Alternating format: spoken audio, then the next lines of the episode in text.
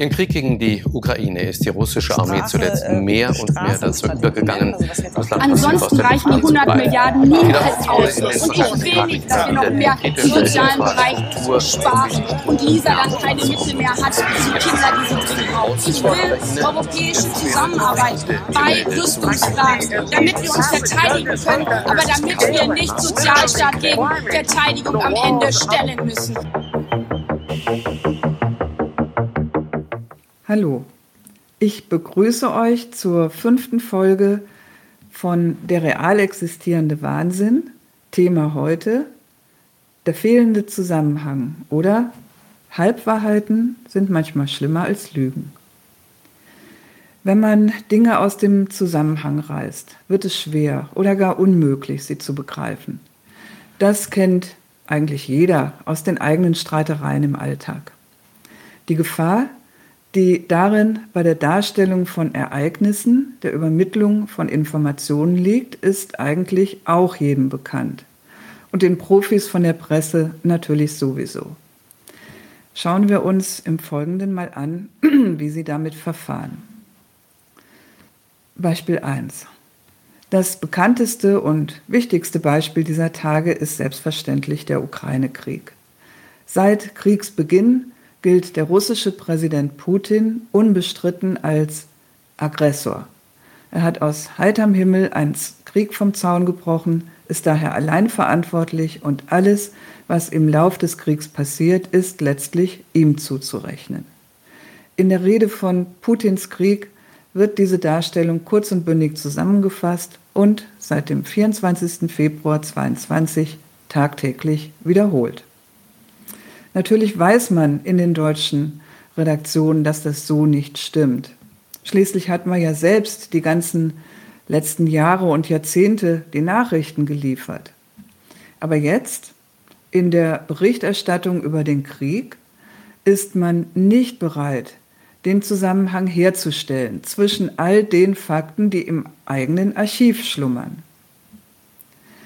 Die wichtigsten, ohne Anspruch auf Vollständigkeit waren erstens das Versprechen, das die NATO dem russischen Präsidenten Gorbatschow gemacht hat, sich nicht nach Osten auszudehnen. 1990 hat James Baker gesagt, not an inch. Zweitens die NATO-Osterweiterungsrunden, in denen dann von 1999 bis 2020 14 Staaten der NATO beigetreten sind und die Grenze dieses Verteidigungsbündnisses um 1000 Kilometer nach Osten verschoben wurde. Drittens die Rede des russischen Präsidenten Putin vor der Münchner Sicherheitskonferenz 2007, in der er eine veränderte Politik seines Landes angekündigt hat, wenn die Vorwärtsbewegung der NATO weitergehen sollte. Viertens die Intervention Russlands im Georgienkrieg 2008, bei dem eine NATO-Mitgliedschaft Georgiens auf der Tagesordnung stand. Fünftens das geplante Assoziierungsabkommen der EU mit der Ukraine 2013, mit dem dieses Land ökonomisch auf die EU bezogen werden sollte und die Weigerung des damaligen ukrainischen Präsidenten Janukowitsch, dem in letzter Sekunde Bedenken gekommen waren, dieses Abkommen ohne Änderungen zu unterzeichnen. Sechstens der daraufhin vom Westen unterstützte militante Euromaidan-Protest und der anschließende Putsch gegen diesen ukrainischen Präsidenten Janukowitsch. Der Protest der südöstlichen Landesteile gegen die daraus entsprungene neue, eben illegale Regierung und die Gründung der Volksrepubliken. Siebtens die von Russland unterstützte Volksabstimmung auf der Krim und ihre Loslösung von der Ukraine und die Rückkehr in die russische Föderation 2014, die von der Ukraine und von den westlichen Staaten nicht anerkannt wurde. Bei dieser Aktion ging es Russland vor allem um die Sicherheit der russischen Kriegsmarine im Schwarzen Meer.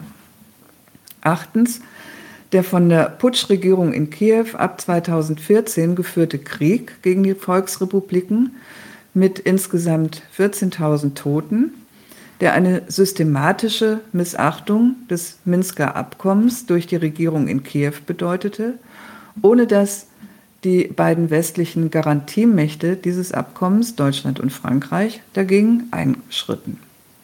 Neuntens die parallel laufende massive Aufrüstung der Ukraine durch die NATO-Staaten seit 2014, die von Angela Merkel inzwischen sogar öffentlich zum eigentlichen Zweck des Minsker Abkommens erklärt wurde.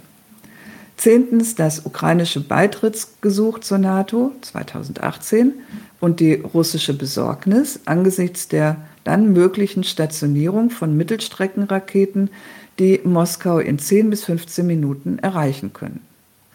Elftens die vielen und alle ergebnislosen Verhandlungen über die russischen Sicherheitsbedenken Bedenken im Herbst 2021, in denen die westlichen Staaten einzeln und im Verbund sämtliche russischen Bedenken und Vorschläge zurückgewiesen haben und den Aufmarsch russischer Truppen an der ukrainischen Grenze als unzulässigen Einschüchterungsversuch bewertet haben.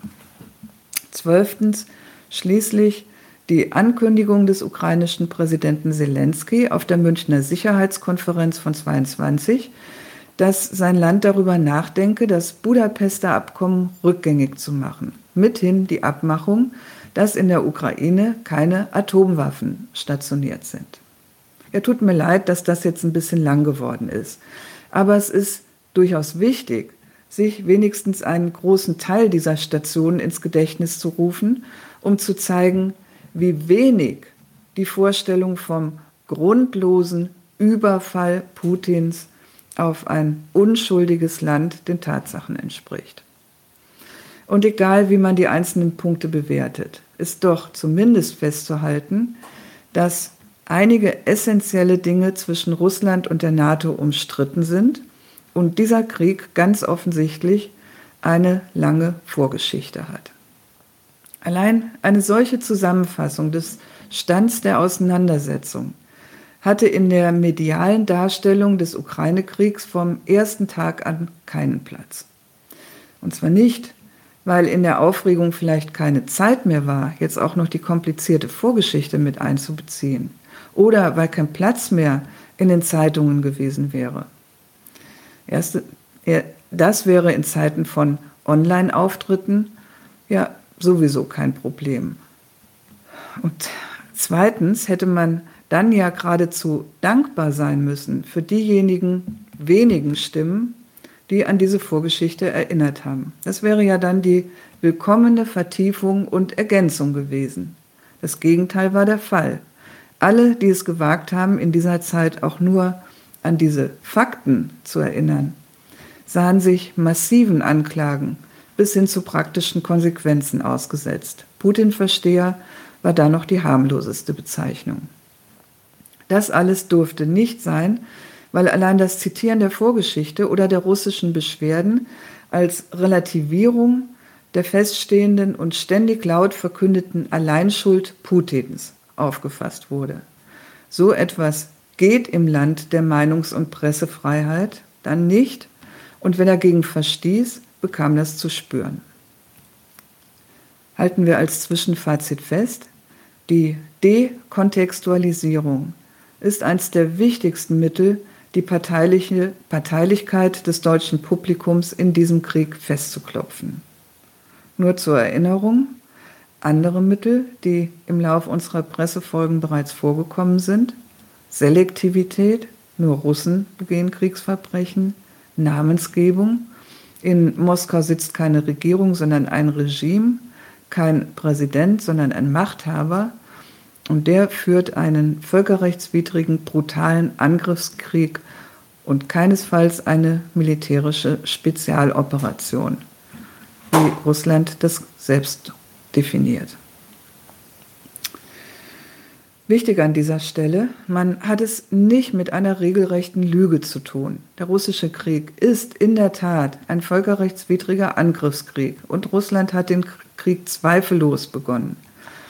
Aber indem man ihn aus dem Kontext der lange währenden Auseinandersetzung zwischen den Großmächten USA und Russland beziehungsweise der NATO und Russland herausreißt, indem man weder die gegensätzlichen Interessen offenlegt, noch den überaus aktiven Part den die westlichen Staaten in den letzten drei Jahrzehnten ausgeübt haben und ihre Weigerung, mit Russland über dessen Sicherheitsinteressen auch nur ein Jota zu verhandeln, ignoriert, wird die Sache falsch. Und das ist gewollt. Das Ziel ist nicht sachlich zu informieren, sondern die Berichterstattung soll mit der Verurteilung Russlands enden. Man käme, vielleicht allein angesichts der oben angeführten Fakten, ja sonst möglicherweise zu dem Schluss, aha, das ist also eine schon länger andauernde Auseinandersetzung zwischen Großmächten und dann würde man sich, statt sofort Partei zu ergreifen, eventuell eher ein paar Fragen stellen. Was heißt das überhaupt? Großmächte und ihre Interessen. Warum gibt es das? Worin bestehen die Interessen? Warum geraten diese Staaten so hart aneinander? Und so weiter und so fort. Das Begreifen dieses Konflikts wäre etwas ganz anderes als Partei zu ergreifen gegen Russland für die eigene Regierung. Und daran haben die allermeisten Journalisten, die ansonsten jeden Tag ellenlang und seitenweise über den Krieg berichtet und dabei jede Menge packender und emotional aufrührender Reportagen aus U-Bahn-Schächten und ukrainischen Häusern gebracht haben, offenbar kein Interesse. Beispiel 2. Flüchtende. Es gibt Zeiten im Jahr, da sehen wir alle paar Tage die kenternden Boote im Mittelmeer. Die Berichterstattung setzt meist genau da ein, wo ein deutsches Rettungsschiff die Schiffsbrüchigen vor dem Ertrinken rettet und erzählt dann mit leicht tadelndem Unterton, dass die italienischen oder griechischen Behörden auf Stur schalten und die Schiffe abweisen. Die Frage, wovor diese vielen Menschen eigentlich flüchten und das inzwischen seit Jahrzehnten und warum sie das auf Schlauchbooten machen und nicht ins Flugzeug steigen, gehört meist nicht zum Bericht. Eine Andeutung, weil die deutsche Exportwirtschaft und die von Deutschland mitgeführten Kriege das Leben dieser Menschen in ihren Heimatländern ruiniert und weil ihnen die EU im Schengen-Abkommen eine legale Einreise verwehrt. Und warum gehen Italien und Griechenland so rigoros mit den Flüchtenden um? Auch hier eine Andeutung. Weil Deutschland in diesem Schengen-Abkommen dafür gesorgt hat, dass die Flüchtenden dort bleiben müssen, wo sie zuerst Europa betreten. Eine sehr praktische Vorschrift für das Land ohne südliche Küsten. Und weil es bis jetzt dank dem früheren deutschen Finanzminister Schäuble keinen finanziellen Ausgleich für die Aufnahmeländer gibt. Diesen ganzen Kontext lässt ein solcher Bericht im Normalfall völlig weg. Dafür bringt er die deutschen Flüchtlingshelfer von der Seebrücke oder ähnlichem groß ins Bild. Motto, wir helfen, wo wir können, während die restliche mhm. Welt arm und hartherzig ist. Beispiel 3. Krieg gegen den Terrorismus. Die Berichte konnten sich ein paar Jahre über kaum beruhigen über all die Gefährdungen, die uns und unsere Lebensart bedrohen. Das Böse ist überall und vor allem mitten unter uns, hieß die offiziell verkündete Fassungslosigkeit. Wo all die radikalen Islamisten herkamen, im Nahen Osten ebenso wie in Westeuropa, darüber hatte man eher wenig zu berichten. Auch hier nur eine Andeutung. Dazu müsste man sich ja mit den Resultaten des eigenen Wirkens beschäftigen, mit der Förderung islamistischer Kämpfer in Afghanistan durch US-Regierung und CIA, denkt an Osama bin Laden, mit der westlichen Außen- und Entwicklungspolitik, die die ökonomischen Verhältnisse im Nahen Osten maßgeblich mitbestimmt, ebenso wie mit den Verhältnissen im Innern der europäischen Staaten, in denen eine Menge Muslime unter offenbar nicht gerade zufriedenstellenden Verhältnissen leben. Beispiel 5. Ein letztes Beispiel für diese Art von Nachrichten. Chinesische Behörden sperren angeblich Millionen von Uiguren ein. US-Politiker sprechen von einem Genozid, der vor unseren Augen stattfindet. Eine Nachricht, die von deutschen Politikern und Medien übernommen wird. Wenn euch so eine Nachricht serviert wird, dann hoffe ich inständig, dass bei euch zukünftig alle Alarmglocken losgehen. Chinesische Behörden sollen einfach so eine solche Menge an Leuten einsperren, sozusagen aus purem Hass auf eine Ethnie, die Uiguren. Man kann ja von China eine schlechte und eine wirklich schlechte Meinung haben, aber das ist dick aufgetragen. Da heißt es erstmal Stopp sagen. Das kann so nicht sein. Zur Erklärung des tatsächlichen Kontextes gehen hier natürlich eigentlich wieder nur Andeutungen. Ich verweise an dieser Stelle mal auf mein Buch oder auch einige Artikel, die dazu erschienen sind. In der chinesischen Provinz Xinjiang gibt es, wie an vielen Stellen der Welt, eine separatistische Bewegung.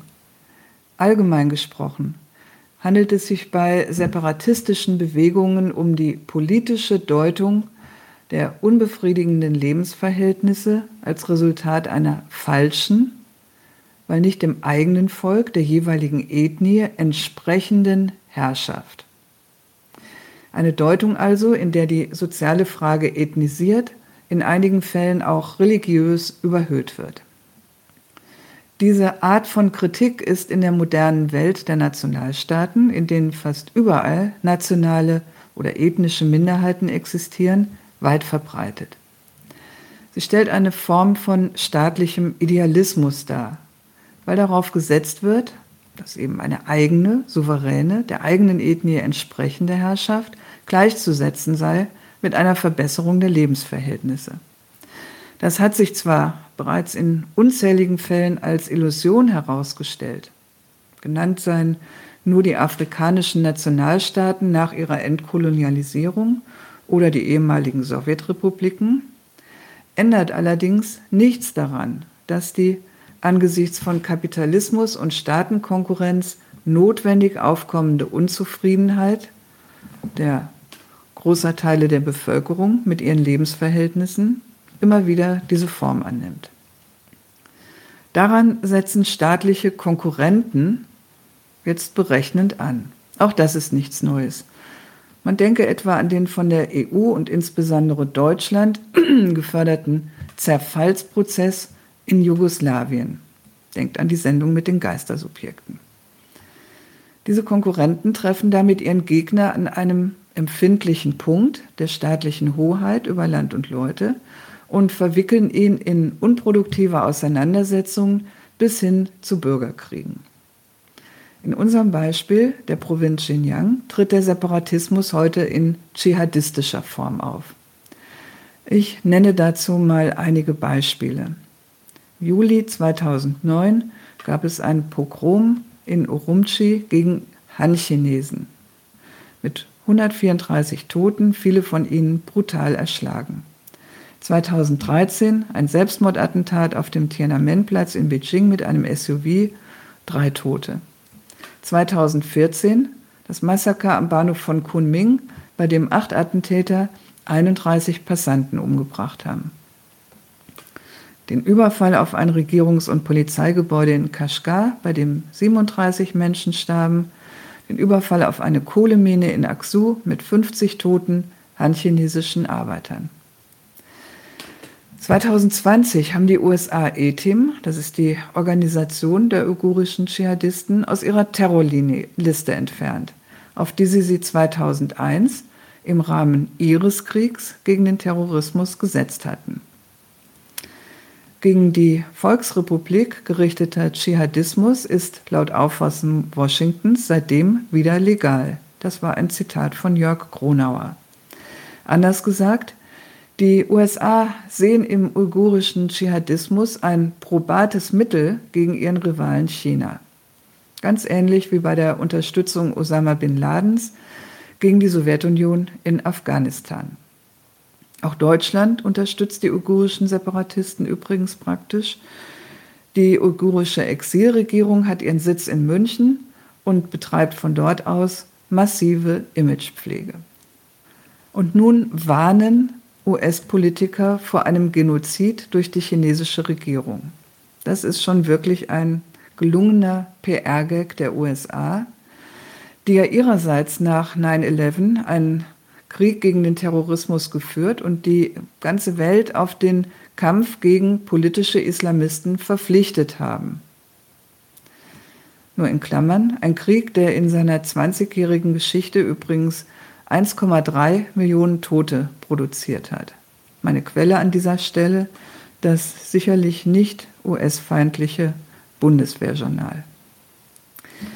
Diese US-Kampagne ist auch deshalb besonders verlogen, weil klar ist, dass ein solcher terroristischer Separatismus zu staatlichen Gegenmaßnahmen führen wird.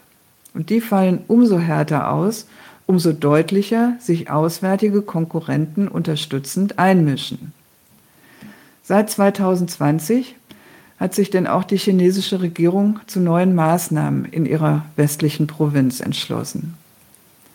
Chinesische Behörden erklären, es handle sich dabei um Einrichtungen, in denen Uiguren von terroristischen und extremistischen Gedanken abgebracht zugleich in der Landessprache unterrichtet, wie beruflich fortgebildet werden sollen. Es gehe darum, dem uigurischen Terrorismus langfristig den Nährboden zu entziehen. Nochmal ein Zitat von Jörg Kronau aus 2019.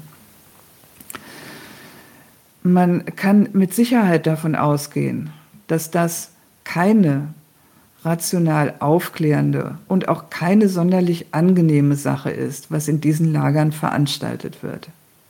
Das kann es auch gar nicht sein, weil hier ein Staat versucht, einen Bevölkerungsteil, dem er misstraut, auf Linie zu bringen und irgendwie zur Loyalität zu erziehen.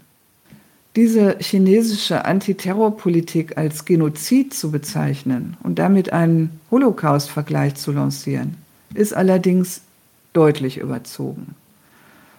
Und natürlich klar instrumentell von den USA, die es mit ihrer Variante, wie gesagt, zu 1,3 Millionen Toten gebracht und Foltergefängnisse betrieben haben. Guantanamo gibt es übrigens immer noch und Julian Assange der einige dieser US-Aktivitäten gelegt hat, soll genau dafür zu lebenslänglicher Haft verurteilt werden. Ein Ratschlag an dieser Stelle. Es gibt eine Menge Sachen, die man nicht versteht oder überblickt. Insbesondere, wenn man nicht so viel weiß über andere Länder, über die Konflikte zwischen Staaten etc. Darüber habe ich ja schon im Intro zu diesen Folgen geredet und das ist ein wirklich schwieriger Punkt. Es ist aber keine gute Reaktion, Nachrichten, die man nicht versteht, innerlich abzuhaken nach dem Motto, Sachen gibt's, oder sich zu sagen, ich bin offenbar zu dumm, um die hohe Politik zu verstehen. Nein, wenn sowas vorkommt, ist als erstes mal anzunehmen, dass die Ereignisse unzulänglich dargelegt werden und deshalb unverständlich bleiben. Wie wir bereits mehrfach gesehen haben, ist das Interesse auch bei den als seriös geltenden Medien, wie den öffentlich-rechtlichen, nicht sachlich und um Aufklärung bemüht zu informieren. Halbwahrheiten passen da sehr gut ins Bild, um Feindbilder zu schüren. Und dass das Publikum folgerichtig nicht durchblickt, wird auch gar nicht als Mangel begriffen. Das ist eben die breite Masse, die vieles nicht versteht. Man kommt aus dieser Kiste nur raus, wenn man sich tatsächlich selbst auf die Socken macht, seine Fragen, seine Zweifel dann eben auch ernst nimmt. Es erfordert in der Tat Zeit und ein bisschen Einsatz, sowas zu recherchieren. Und zum Begreifen gehört auch noch die Bereitschaft, sich klarzumachen, wie Ökonomie, Staat und Außenpolitik in unserer Welt überhaupt funktionieren. Aber anders geht es nicht dann lebt man auf ewig in dieser Welt und hat keine Ahnung dafür, davon, wofür man auch geistig alles eingespannt wird. Lange Sitzung, kurzes Fazit. Das Erklären eines Vorgangs, die Suche nach Gründen oder das Benennen von Folgen braucht den Zusammenhang. Lässt man ihn weg, dann wird das keine halbe Wahrheit, sondern dann wird es falsch. Es gibt zum Insistieren darauf, man müsste den Kontext, die Vorgeschichte und so weiter berücksichtigen, auch eine explizite Antikritik in den Medien. Whataboutism kommt zum Beispiel im Fall Ukraine-Krieg jetzt gerade dauernd vor. wenn jemand mit dem Hinweis einsteigt, und wie ist es eigentlich dazu gekommen? Was haben die USA und die NATO gemacht? Heißt es, Achtung, Ablenkung, what Whataboutism, wir reden hier von Putin. So viel für heute. Ich hoffe, wir sehen uns beim nächsten Mal.